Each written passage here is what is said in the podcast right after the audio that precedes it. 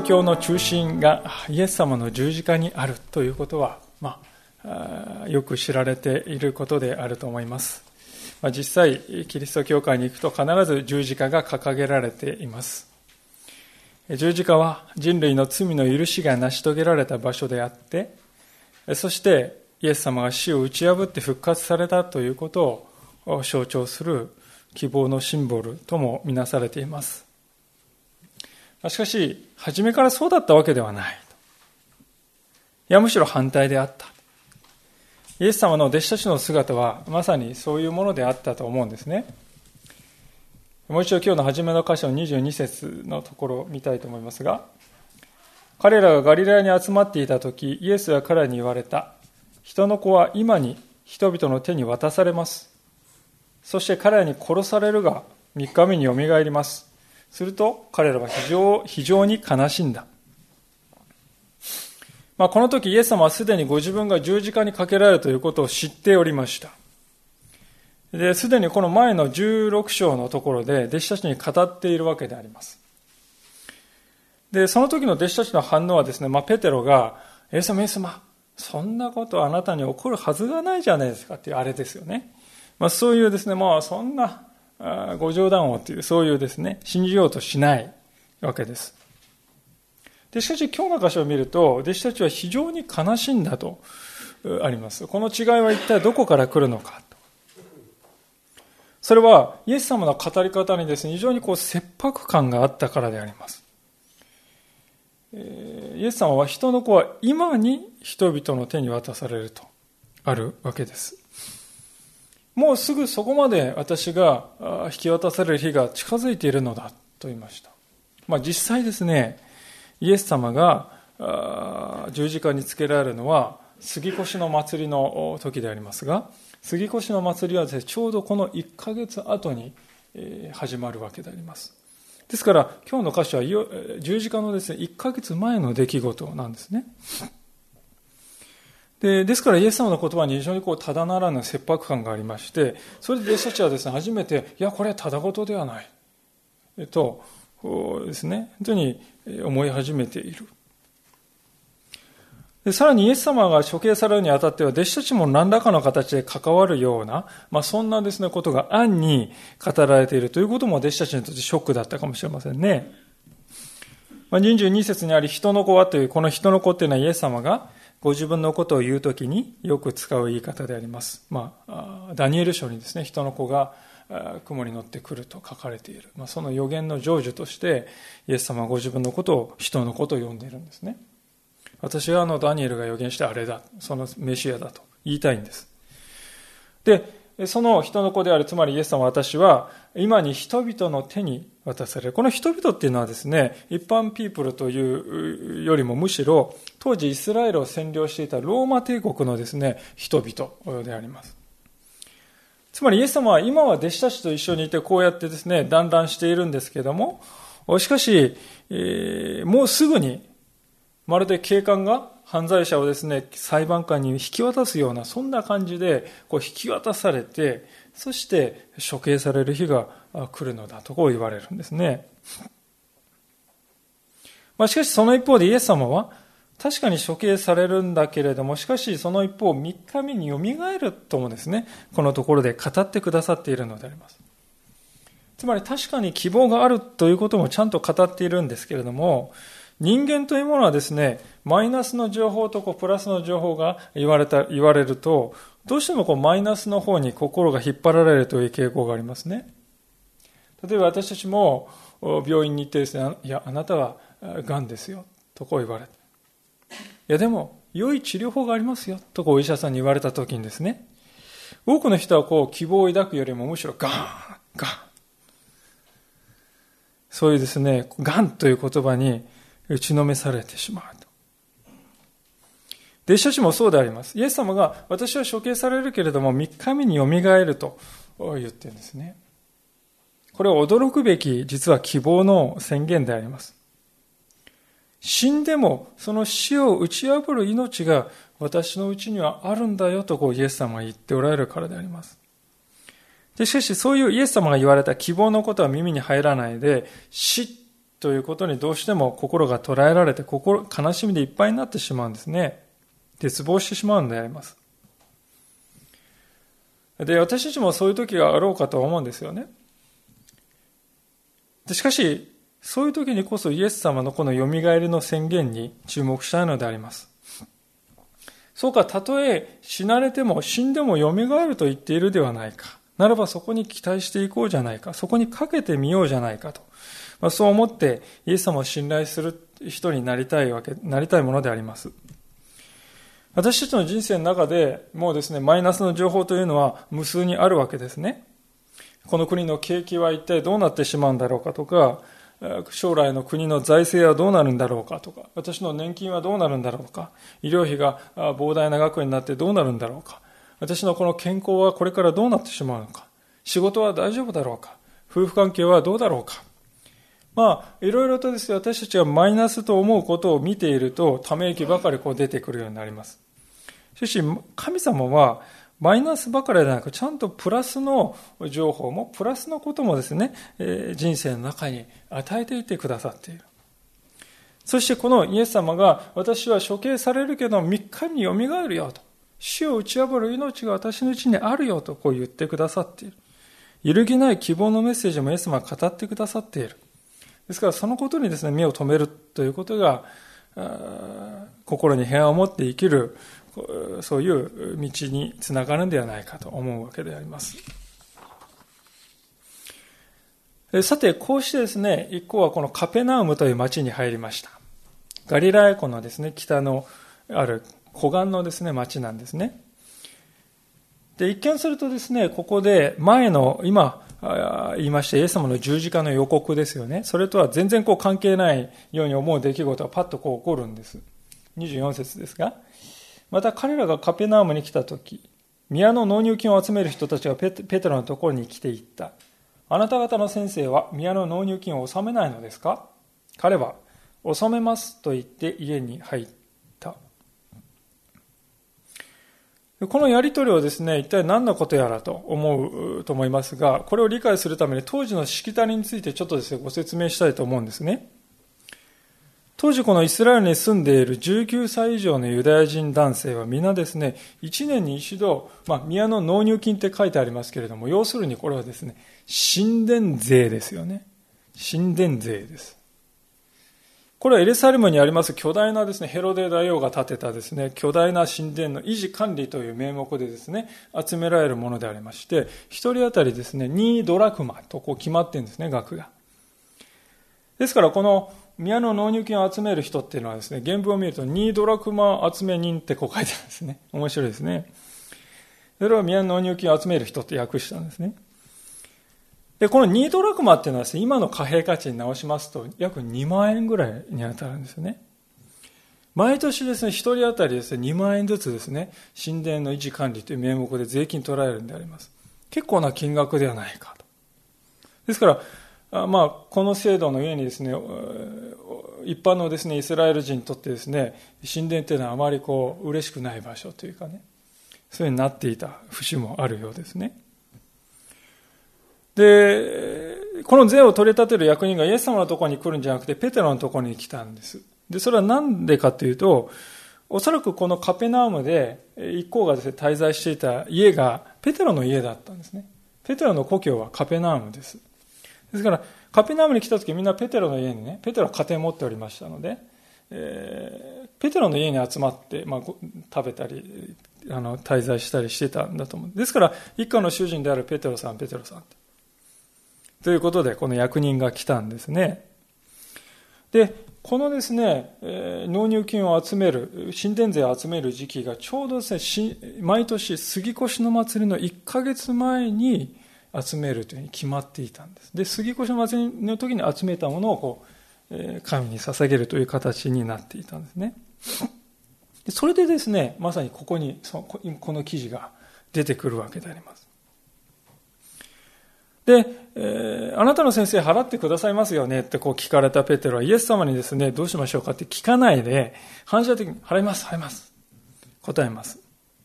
ペテロにとっては考える必要もなく当然で当たり前のことだからもうイエス様にいちいちね、聞かなくていいだろうとこう思ったんでしょうね。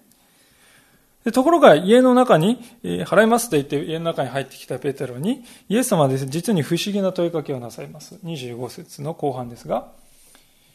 先にイエスの方からこう言い出された。シモン、どう思いますか？世の王たちは誰から税や貢ぎを取り立てますか？自分の子供たちからですか？それとも他の人たちからですか？ペテロが他の人たちからですと言うとイエスは言われた。では子供たちにはその義務がないのです。このやりとりです。一体イエス様は何を言いたかったのかと。どうも、今読んだ26節の最後のところを見ると、イエス様はどうもですね、本来私たちは神殿税を払う必要はないんだと言いたいようであります。でなぜ払う必要がないか、その根拠として挙げているのが、この前に書いてある王の家族の例えでありました。まあ、確かにですね、王と呼ばれる人で自分のですね、子供、つまり王子ですよね。まあ、あるいは王女に対して、おい、お前たち、私王なんだから税金払えって言ってですね、王子や王女から税金を取り立てる王というのは聞いたことがない。むしろ王様っていうのは王子や王女から取り立てるっていうのも王子や王女にあげるんですよね。良いものをたくさんあげるんです。で税金はですね、家臣だとか、一般の庶民からですね、集めるんですね。それが王というものであります。でそういう話は、これはね、よくわかると思う。まあそうだそうだと思います。じゃあなぜその話がイエス様やイエス様の弟子たちは神殿税を払わなくていいっていう話につながっていくのか、ここが肝心なところですね。結論から言いますと、それはイエス様と弟子たちが王子だからですよね。王子だから払わなくてもいいということになるんです。というのは神殿の中心というのは言うまでもなく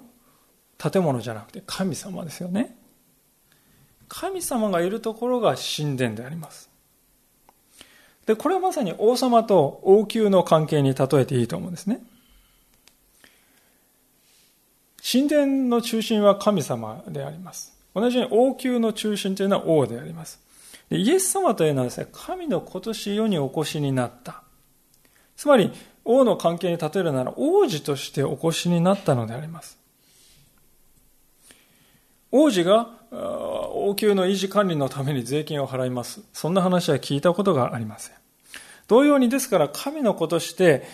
来られたイエス様がその父なる神様のですね、おられるところであるこの神殿、この神殿のメンテナンスのために税金を払う。そんな必要は本来は全くないという、そういう話です。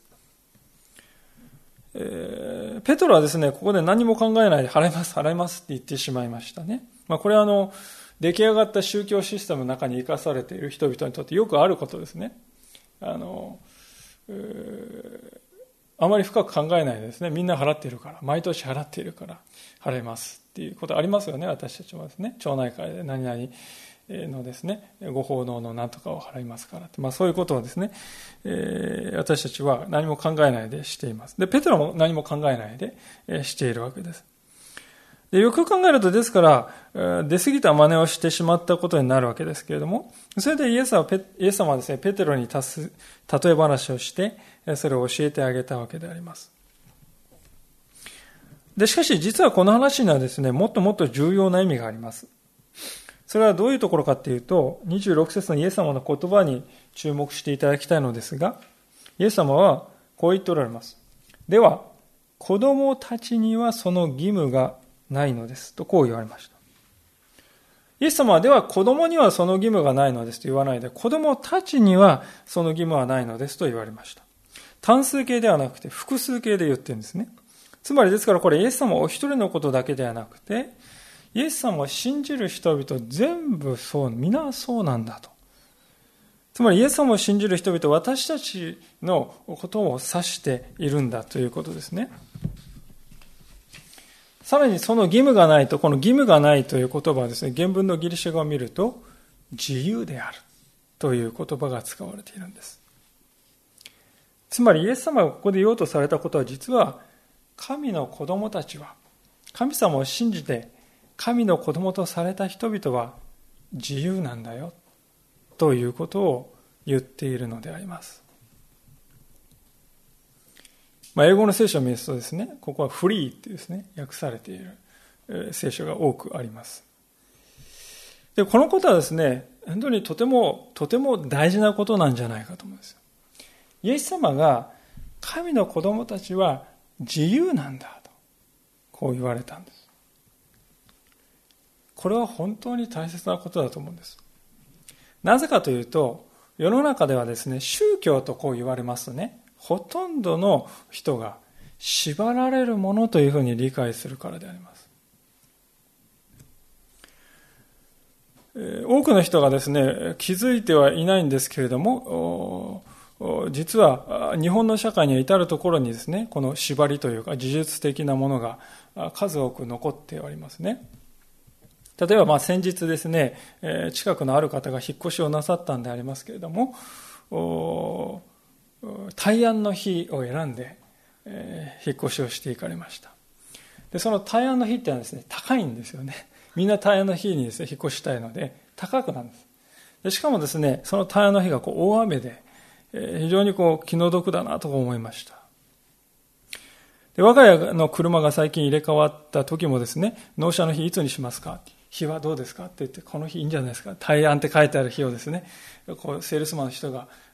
あのあんま気にしてませんからって言ってもですねどうですか？どうですか？って23回聞いていくんですよね、えーまあ、こういうふうにですね人というものに多くの人がある意味で気にして縛られていると言えるんじゃないかと思います。でもねよくよく考えますともし日付がね人の運命を決める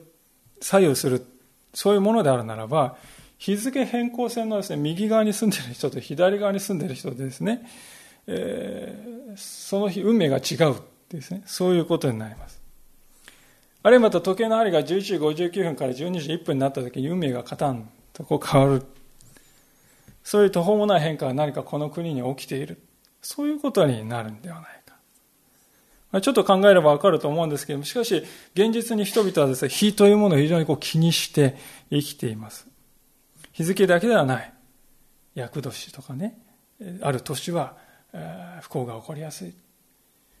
あるいはまた、それゆえに厄払いをするとか、あるいはまた、地震災とかですね、やっておかないと何か悪いことが起きるかもしれない。あるいはまた何とかのたたりだとかですね、そういう言葉が、まあ、普通に使われます。で、共通しているのはですね、何かというと、恐れなんですよね。恐れ。自分の力を超えた何かが悪さをするかもしれない。だからその何かをなだめておいて、自分に不幸が来ないようにする。そのためにお参りを続け、そのために毎年供養を続けていく。それが日本人の宗教性というところですよね。ですから日本人のこの宗教性っていうのは勢いどうなるかと言いますと、宗教というものはどうやったら不幸を避けられるかというものを教えてくれるものだと。そういうふうに消極的な意味で日本の方々は宗教を理解しているのではないかと思う。つまり、厄介事や問題事が起きなければそれで OK なんだという、そういう考え方ですね。だから、厄介事や問題事が起きないように、ね、その方法宗教が教えてくれると。言葉を変えてみますと、日本人、日本の人々はですね、基本的には自分というものに問題はない。で時々不幸や厄介事が起こるからそれを遠ざける。えー、その不幸を遠ざける。神、神はいらない。不幸が来なければいい。まあ、そういうふうにこう考えているんではないかと思うんですよね。で、聖書の世界というのはイスラエルでありますから、イスラエルのですね、宗教理解というのはどういうものかというとですね、これとはま反対のものであります。イスラエルの人々は、まあ、日本の人々はです、ね、不幸が来ないように、来ないためにはどうしたらいいかということを教えるのが宗教と思っているわけですけど、イスラエルの人はね、救いを得るためには何が必要か、何をすればいいかっていうのを教えるのが宗教だと考えているわけであります。で、それはですね、歴史を考えるとですね、いやおうなしにそうせざるを得ない部分があったわけですよね。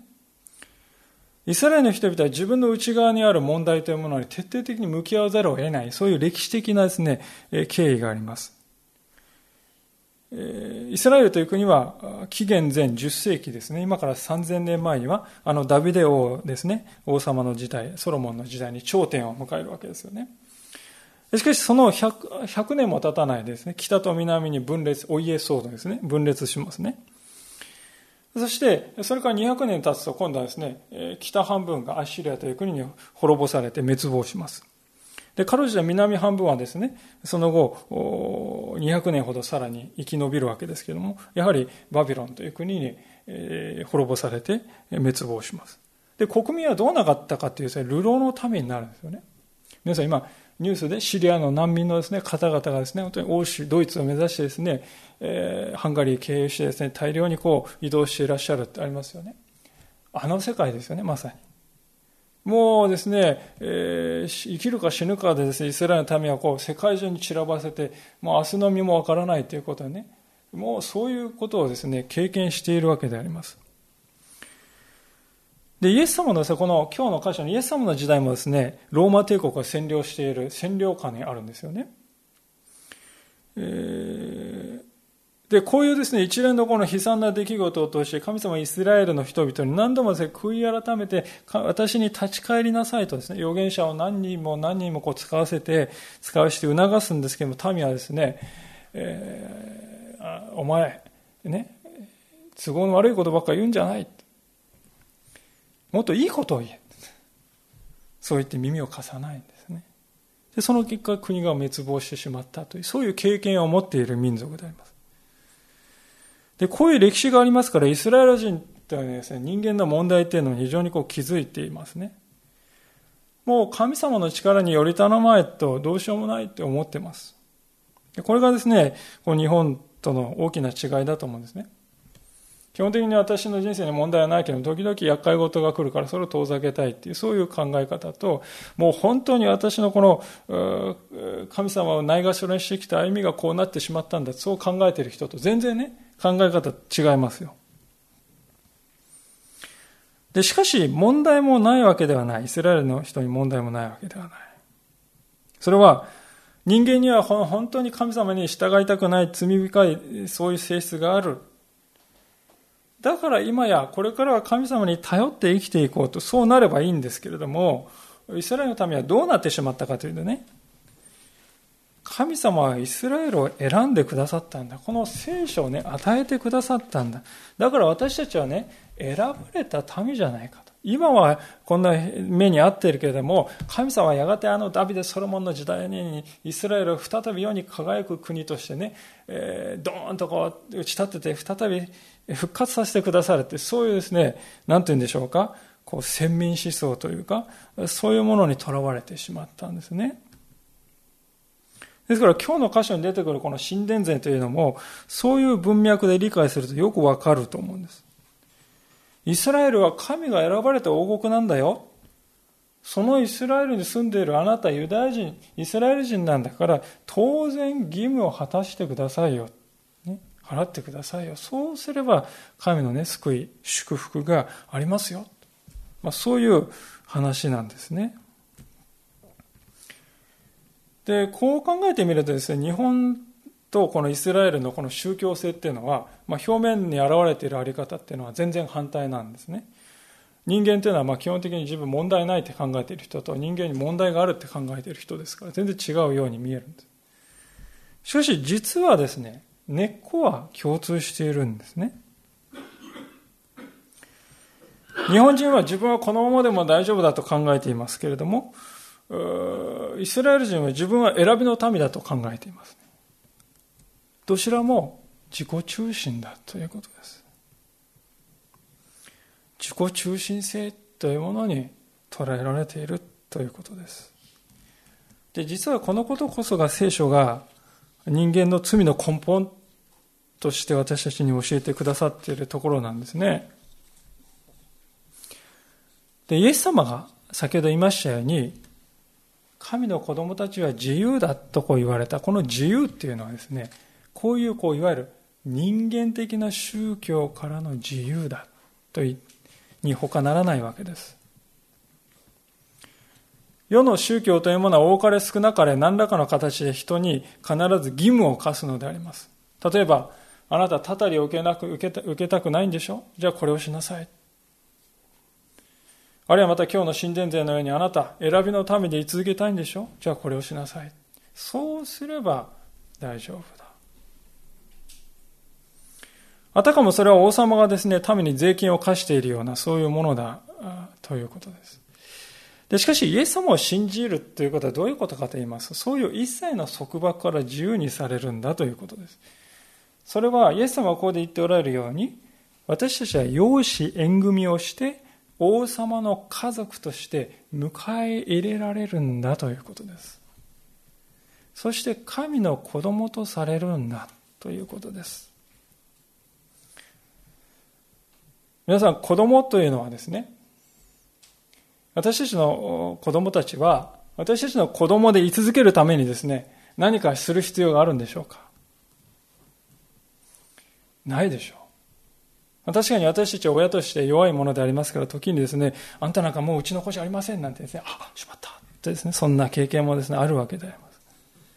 でも、たとえそう言ったからといって、それでですね、子供が今年の身分をですね、もう失った。うちの子じゃありませんって言ったらもう子供じゃなくなったかっていうと、そういうわけじゃないですよね。子供はどこまで行っても私たちの子供であり続けます。誰もそれを変えることはできないんであります。同じように、イエス様を信じたときに私たちは信仰によって神の子供として迎え入れられたんです。ですから、もはやその私たちは何をしてもですね、何によってもその身分を失うことはないんだということです。神様は何があってもご自分の子供を守り抜いてくださるんだと。子供にとって最善のものを与え続けてくださるお方なんだということであります。時々親子関係が複雑な子供はどうするかと言いますと劣等感を抱いている子供はですね親の気を引くためにいい子を演じようとする場合もあります。でも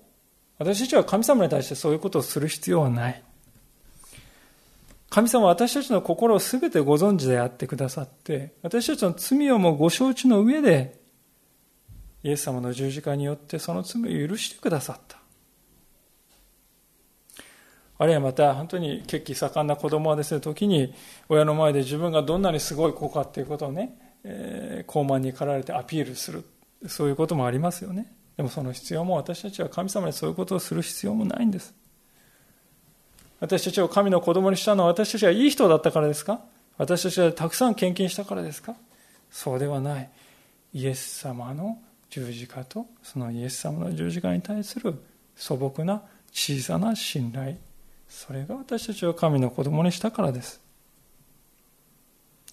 ですから私たちはイエス様と出会った時に初めてですね、自分中心というあり方から解放されて本当に意味で自由とされるということです。王子や王女たちはですね、自分の身分を守るために必死で何かをする、必死になる必要はないんです。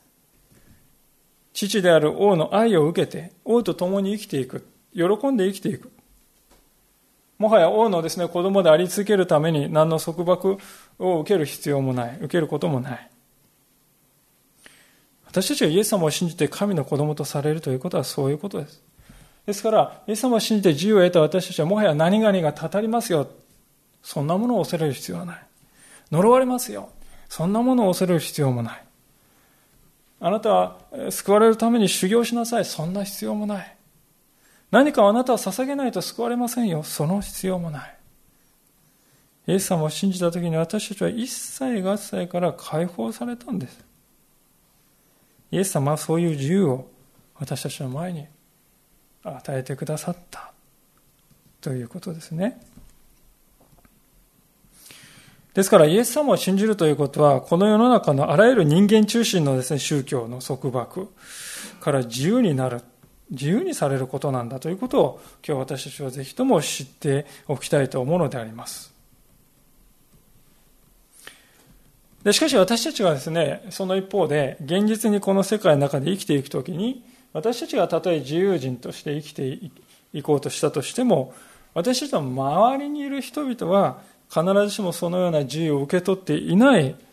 人が多いということもまた事実ですね。私たちの配偶者や私たちの親族や親しい友達の中にも自分ではそうとは思ってないんだけれども依然としてこの自分中心の宗教を理解宗教というものを捉えられて生きているという人が多くあります。私たちは彼らに対してどう接すればよいのかということが大事ですよね。私は自由なんだからあんたもその自由ね尊重しなさいって言ってそうやって生きていくのかでこのことに対してイエス様が次の27節で教えておられる、教えて、具体例を挙げて教えてくださっているのであります。27節を読みしますが、しかし彼らにつまずきを与えないために、湖に行って釣りをして最初に釣れた魚を取りなさい。その口を開けると捨てる一枚が見つかるから、それを取って私とあなたの分として納めなさい。イエス様はですね、驚くべきことにペテロにですね、あれほど言ったんですよ。これ、あれほど言ってんのに、神殿税を納めなさいと命じています。え？つい今しがた神の子供たちは自由だからね、納めなくていいっていう話をね、したんじゃなかったんですか。イエスはもう前言撤回なんでしょうか？いや、そうではない。イエス様はちゃんと冒頭のところで、27節の冒頭のところで、彼らにつまずきを与えないためにそうしなさいと断っています。つまり神殿税を徴収して回るこの人たちをつまずかせないその目的において支払支払いなさいとイエス様は言われたんです。じゃあ一体つまずきとは何でしょうか？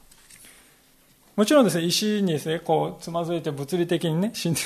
収める人は転ぶっていうね、転ばないように、そういう話じゃないですよね。あくまでそれは例えであります。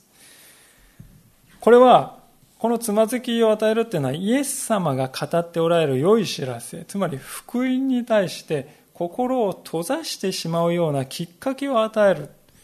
そういう行動のことをつまずかせる行動、行為とこう言うんです。で、それを避けるためであれば、信仰者はあえてこの世の義務に自分を従わせるということがあっていいんだ。とイエス様は言っておられるんですね。皆さん、クリスチャンに与えられているこの自由とは、そういうものであるということを今日しっかり心に留めておきたいと思うのであります。と言いますのは、自由とこう聞きますとね、ほとんどの人はね、何とかの自由っていうとね、ほとんどの人はそれは権利というふうに捉えますよね。権利。何とかの自由が与えられている。これは私の固有の権利。権利なのだから主張していいんだ。いや、積極的に強く主張していくべきだっていうふうに、そういうふうにね、権利を捉える人が多くいます。私はその考え方にもね、一理はあると思うんですよ。そういうふうに言わないといけない時もあるとは思うんです。しかし、今日私たちがね、知っておきたいことは、イエス様はそのように自分の権利を主張して生きるという生き方を取らなかったということです。これを私たちは知っておきたい。今日のね、冒頭の箇所にはイエス様の十字架の予告がありました。あと1ヶ月すれば私は処刑されるということ、イエス様は知っていたんであります。で、実際まさにその通りになったということは歴史が証明しています。で、イエス様の十字架刑をね、誰がこう手を引いて主導したかっていうと、それこそまさにね、エルサレム神殿にいる大祭司ですよ。その大祭司とその取り巻きの権力者たちがイエス様を死刑にするために暗躍したんです。神殿税っていうのはね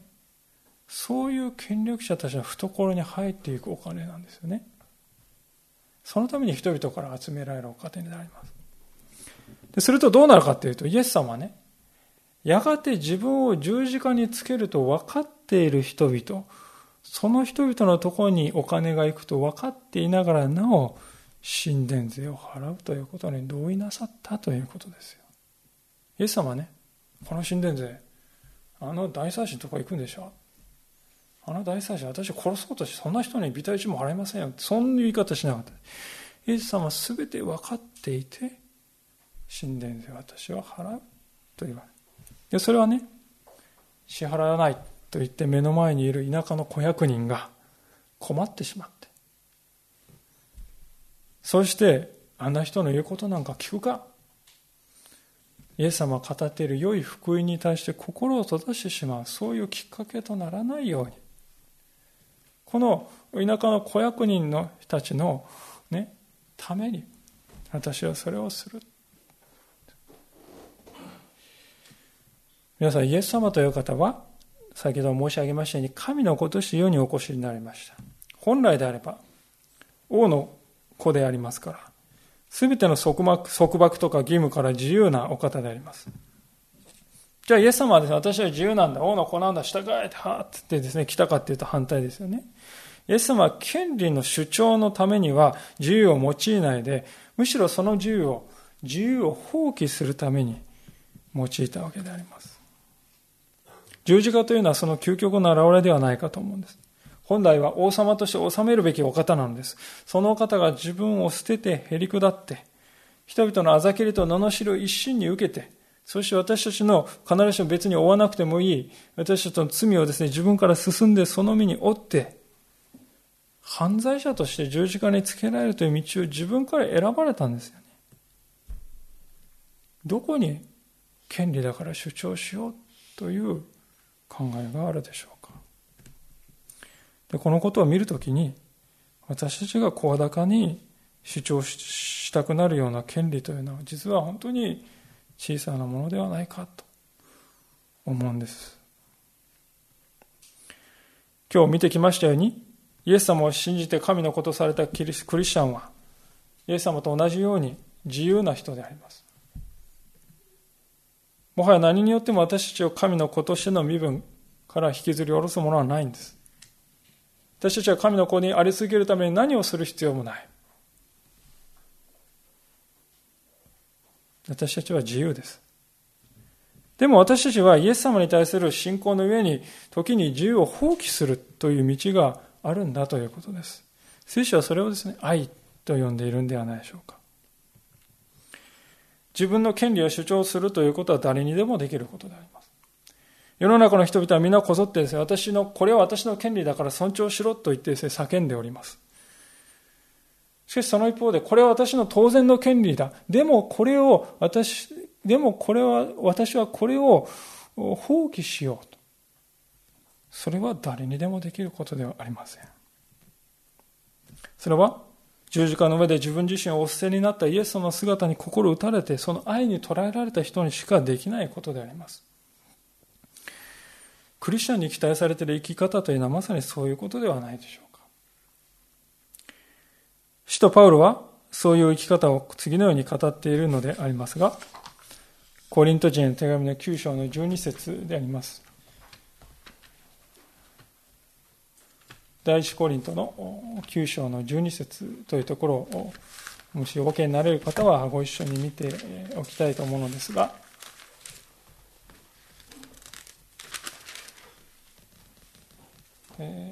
第3版を使うの方329ページです。第2版の方300ページか301ページになります。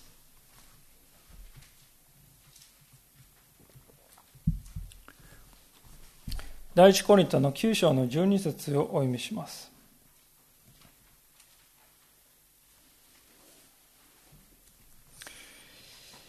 もし他の人々があなた方に対する権利に預かっているのなら、私たちはなおさらその権利を用いてよいはずではありませんか？それなのに、私たちはこの権利を用いませんでした。かえってすべてのことについて耐え忍んでいます。それは、キリストの福音に少しの妨げも与えまいとしてなのです。こう書いています。パウロが払った犠牲というのは、パウロが福音のために払った犠牲というのは私たちが払った犠牲にはとは比べ物にならないものでしょう。ですから、パウロはこうも言えるんですね。私はこれだけの犠牲を払った。あなたよりもはるかに多くのことをしたんですよって言いた言おう言おうとすればできるんです。しかし、パウロはそれを言わない。私はそれを用いない。かえって私はそれを放棄して、忍ぶ。それはイエス様の福音に何？少しの妨げもあってはならないと思うからだ。こう言うんですね。今日私たちはですから真剣になってですね、この御言葉に心を向けるべきではないかと思うんですね。つまり私たちが自分が普段行っているあのことこのことは果たしてキリストの福音の妨げになってはいないだろうかと自分に問いかけてみたいのであります。イエス様でさえですよ。イエス様でさえ福音の妨げとならないように、今にも自分を十字架につけようとする人々に対して税を進んで支払われたのであります。私たちの日々の生活は果たしてどんなものでしょうか？権利を放棄する喜びを味わうよりも、権利を声高に主張して、あの人が私の権利を尊重してくれないと、不平不満にとらわれて生きていたりはしないでしょうか？キリスト者の自由とはそのようなものではありません。キリスト者の自由とは、自分の自由を放棄する自由なのであります。キリスト者に与えられている自由とは、自分の自由を放棄する自由なんですね。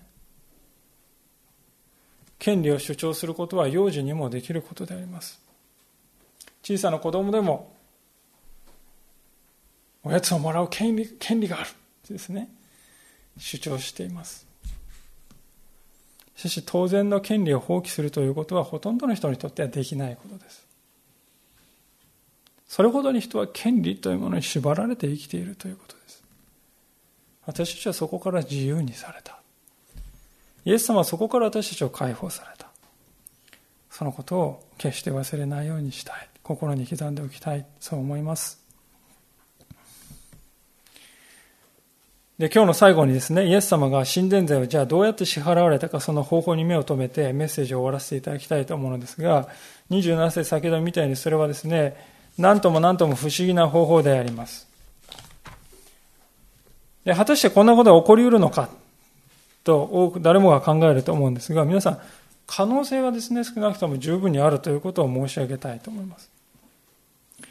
仲介者たちによりますと、ガリラヤ湖で一番メジャーな魚っていうのはですね、ティラティラピアとして知られてるね、魚だそうで、ティラピアっていうのは私もちろん食べたことないですけど、煮魚とか焼き魚にするとね、揚げ魚にすると実に美味しいらしいですよね。えー、キラピアっていうとあのピラニアの仲間ですからね、かなりちょっと引いてしまいますけれども、美味しいそうです。で、ペトロはですが釣った魚はおそらくティラピアであろうと。で、このティラピアっていうのは口がですね、非常にこう大きくて、えー、自分の口の中にね、えー、自分の子供を入れてこう育てているぐらいだそうです。でしかも雑食性ですね。まあピラニアの仲間って聞い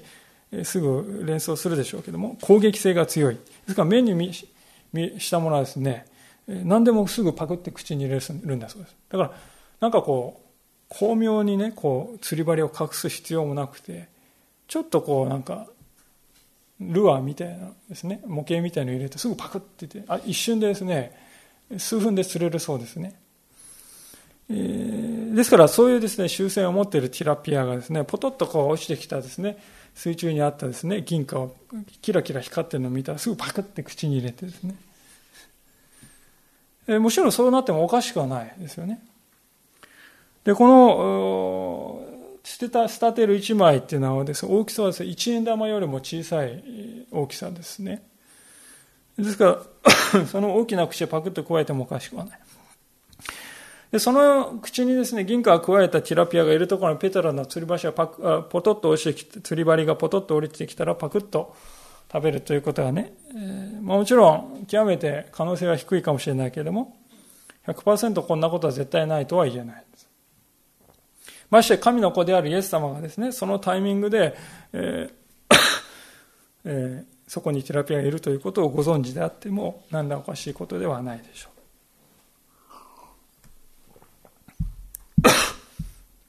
でもこの話のポイントっていうのはね、イエス様はこの超自然的な知識を持っていた、そういうことを言いたいんじゃないです。そうではなくて何を言いたいかっていうと、神様は私たちの必要の全てを満たしてくださるということであります。先ほど私たちがクリスチャンの自由は自由を放棄する自由だとこう申しましたね。で、時々私たちは自分のね、権利とか自由を放棄したらどうなっちゃうんだろうって心配になりますよ。不足が生じたらどうするんだろうか。足りないことになったらどうするんだ。不安になるんです。でもそういう時に途方に暮れなくていい。神様が必要とあらば、こういう方法を使ってさえ 足りないものを全部満たすことができるお方なんだよということを私たちに教えているのです。私たちに求められているのは、親である神様を信頼するということであります。私たち親として足りないながらも子供たちに目を配ってですね、安全であるようにと。えー、足りないながらもしかし生きていくために必要なものをですね、すべて与えたいとこう思ってね、愛を持って配慮をしていると思います。でまさしくそれと同じように、それ、いや、それ以上にですね、神様の子供とされた私たちは、神様が全ての必要をちょうどよく満たしてくださるんです。こういう方法を使ってさえ、神様は私たちに満たしてくださるんですよ。そのことをね、ぜひ今日心に固く刻んでおきたいと思うんです。私たちに与えられた自由を権利の主張のために使うのではなく、いやむしろ、私は自由があるけれども、あなたのために喜んでこの自由を放棄します。そう言って、イエス様の愛を世に表していく、そういうものとなりたいと思います。一言、えー、静まってお祈りの時を申したいと思います。総額の調べの中で、応答の祈りを一人一人が神様に対して捧げていただければと思います。しばらく静まりましょう。